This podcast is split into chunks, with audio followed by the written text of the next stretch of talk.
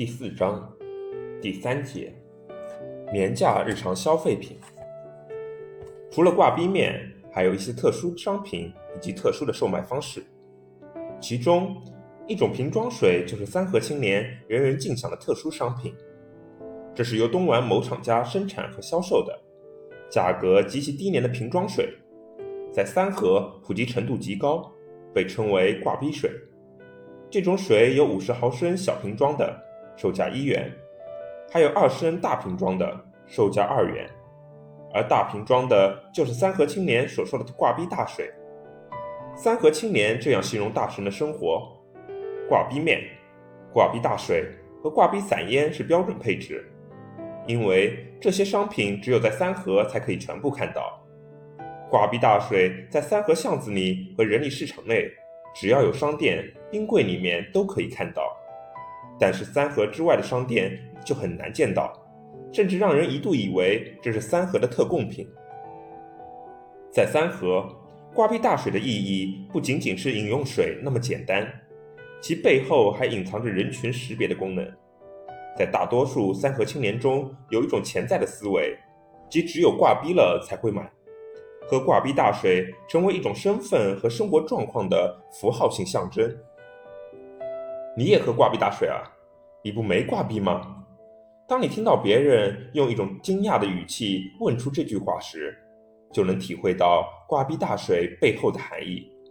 所以，有些三河青年即使已经处于挂壁状态，也从来不喝它，就是不愿意让别人认为自己是挂壁仔，是大神，即便厚着脸皮赊账，也要喝饮料。市场内一家小超市发生了一件事。足以表明类似的心态。一个三河青年拿着一个中奖的瓶盖和一元钱到商店换取一瓶乐虎，运气不错，打开之后又中一瓶。这时三河青年还想再拿一瓶，却因为连一元钱都拿不出来，被老板拦着不让走，说拿不出钱就只能换挂逼水。青年摆出一副要跑的样子，却被老板眼疾手快地抓住了胳膊。两人纠缠不休，后来还是其他人打圆场，给了老板一元钱，青年才得以拿着乐虎离开。还有一次，一个青年从彩票店垂头丧气地走出来，径直走到一家小超市拿一瓶乐虎，也是只差一元钱。他低声下气地恳求老板：“明天给你可以吗？你记下来，刚买彩票输的就剩两元钱了。”就剩两元钱，那就买两元钱的水。三河青年辩解道：“我只喜欢喝这种水，其他的不想喝。明天给你不就完了吗？都挂逼了，还装什么大老板？都没见干过活，还有钱还我？”老板气冲冲地夺回乐虎，青年只好悻悻离去。三河水果的售卖方式也是其他地方不常见的，几乎所有的水果都可以以个、片。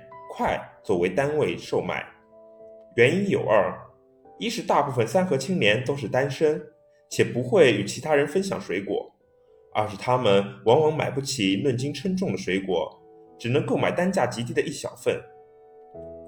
早上六点，三河市场外就能听到夹杂在招工者吆喝声中的叫卖声：西瓜，西瓜，一块钱一片；香蕉一块钱三根。苹果和梨都是一块钱一个。一个胖胖的老太婆卖力地叫卖着，把车子把车子安装在固定位置，拿下凳子坐在车旁。他的儿子把西瓜和其他水果放在三轮车的木板上，西瓜和香蕉摆在边上的小桌子上，任由青年挑选。一个十斤重的西瓜可以切二十片左右，每片只卖一元，都是薄薄的。或许只有这样薄才赚得到钱。卖水果的老太婆是从外面的市场批发水果，一次可以拉回十几个西瓜，卖完一个再切一个。相对于三河小超市两元一片的西瓜，老太婆卖的西瓜虽然更薄，价格却只有一半。对于想尝鲜或嘴馋的三河青年而言，无疑是更好的选择。因而老太婆的麻瓜卖得极快，不足一小时就能卖完好几个大西瓜。推车卖瓜的还有两位摊主，其中一位也是老太婆，她每天从三河南区推着一辆手推木板车过来，车被分割成了两层，底下一层放三四个瓜，上面一层放切好的西瓜片。他的西瓜分为两种价格，两元一片的和一元一片的，两者的厚薄差异一眼就能看出来。而大部分三河青年还是会选择一元的。还有一位卖西瓜的，是市场内买卖手机的小商户。除了西瓜和手机，他卖的东西还有很多样，不仅有一元一小袋的瓜子和两元一小袋的花生，还有五元或两元一份的龙眼。这些袋装食品都是老板一早装好的，整齐地摆在桌上，任人挑选。有趣的是，三河市场西瓜售卖的切法和价格是商家之间相互争斗之后形成的。三和市场曾发生过两家卖西瓜商户的打架事件，由于相隔的距离不远，几乎可以视为在同一地方竞争。其中一家卖两元一片，另一家把西瓜切薄些，卖一元一片，这就导致三和青年毫不犹豫地选择了后者。虽然西瓜块小，但既可以尝到瓜，又能省一元钱，何乐而不为？于是，卖两元的商家对竞争对手的行为感到不满，与其争吵起来。这是闲着无聊的三和青年最喜欢凑热闹的场面，很快便引起了上百人的围观。三河青年不问是什么原因，一群乌合之众中不断有人叫嚷着：“打起来，打起来，把西瓜摊掀翻，拿西瓜刀砍起来！”应声而来的协警队长呵斥值班人员：“为什么允许商家把货摊摆出来？”这就引起值班人员的不满，把怒火发泄到商家身上，准备没收车和水果。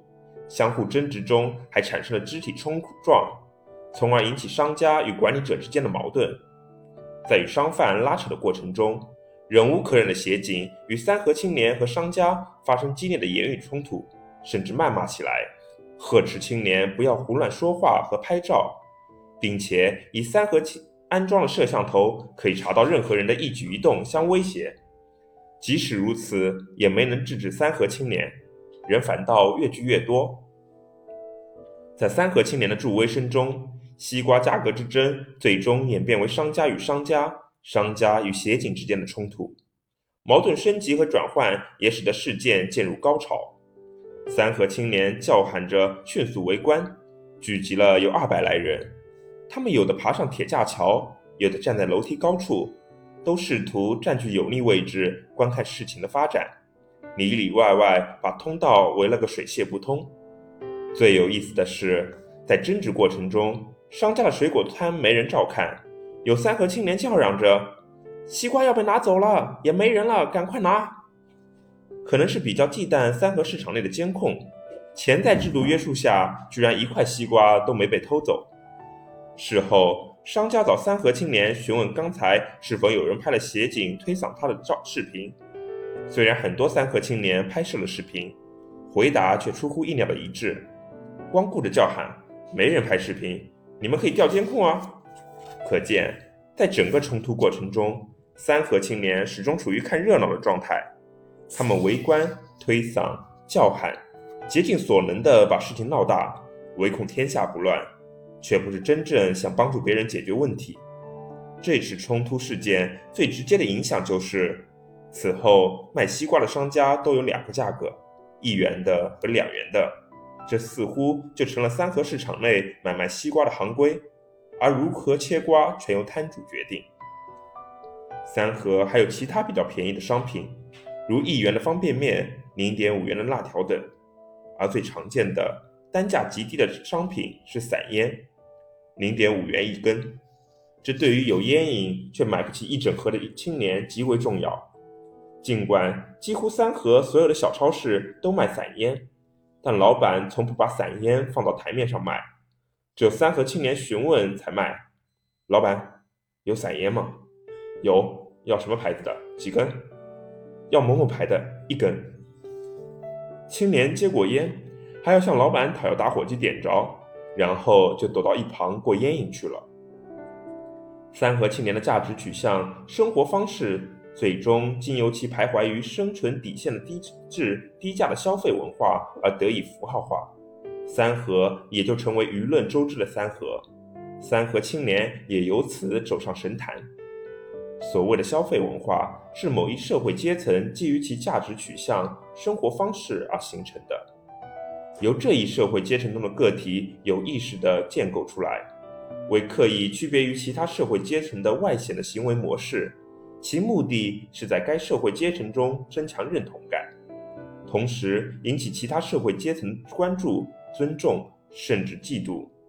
但与其他社会阶层的消费文化不同。三和青年标以挂逼的消费文化，表现出更多的无奈、自自嘲以及某种程度的抗拒。他们知道，挂逼所代表的消费文化符号，只是其窘迫生活的真实写照，而无任何符号的群体资本、文化资本、经济资本可言。因此，只要手头略显宽松，他们会立刻摆脱挂逼的消费，而像其他社会成员一样，解决自己对于生活资料的需求。在三河这一场域中，不同社会阶层的差异细微到只能以心理感受加以区分。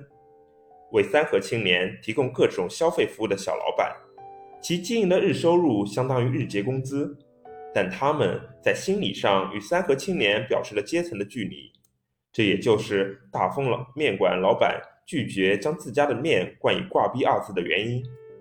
干完日结后有所收益的三河青年，则更多回避挂逼商品。尽管在窘迫时，挂逼商品也解决其不时之需，但在心理上，抗拒挂逼商品也使其相对于三和大神保有最后的尊严和优越感。而三和大神们，则是最底层的一群。挂逼商品一方面满足了其基本的生活需求，但另一方面，也使其被牢牢禁锢在三河。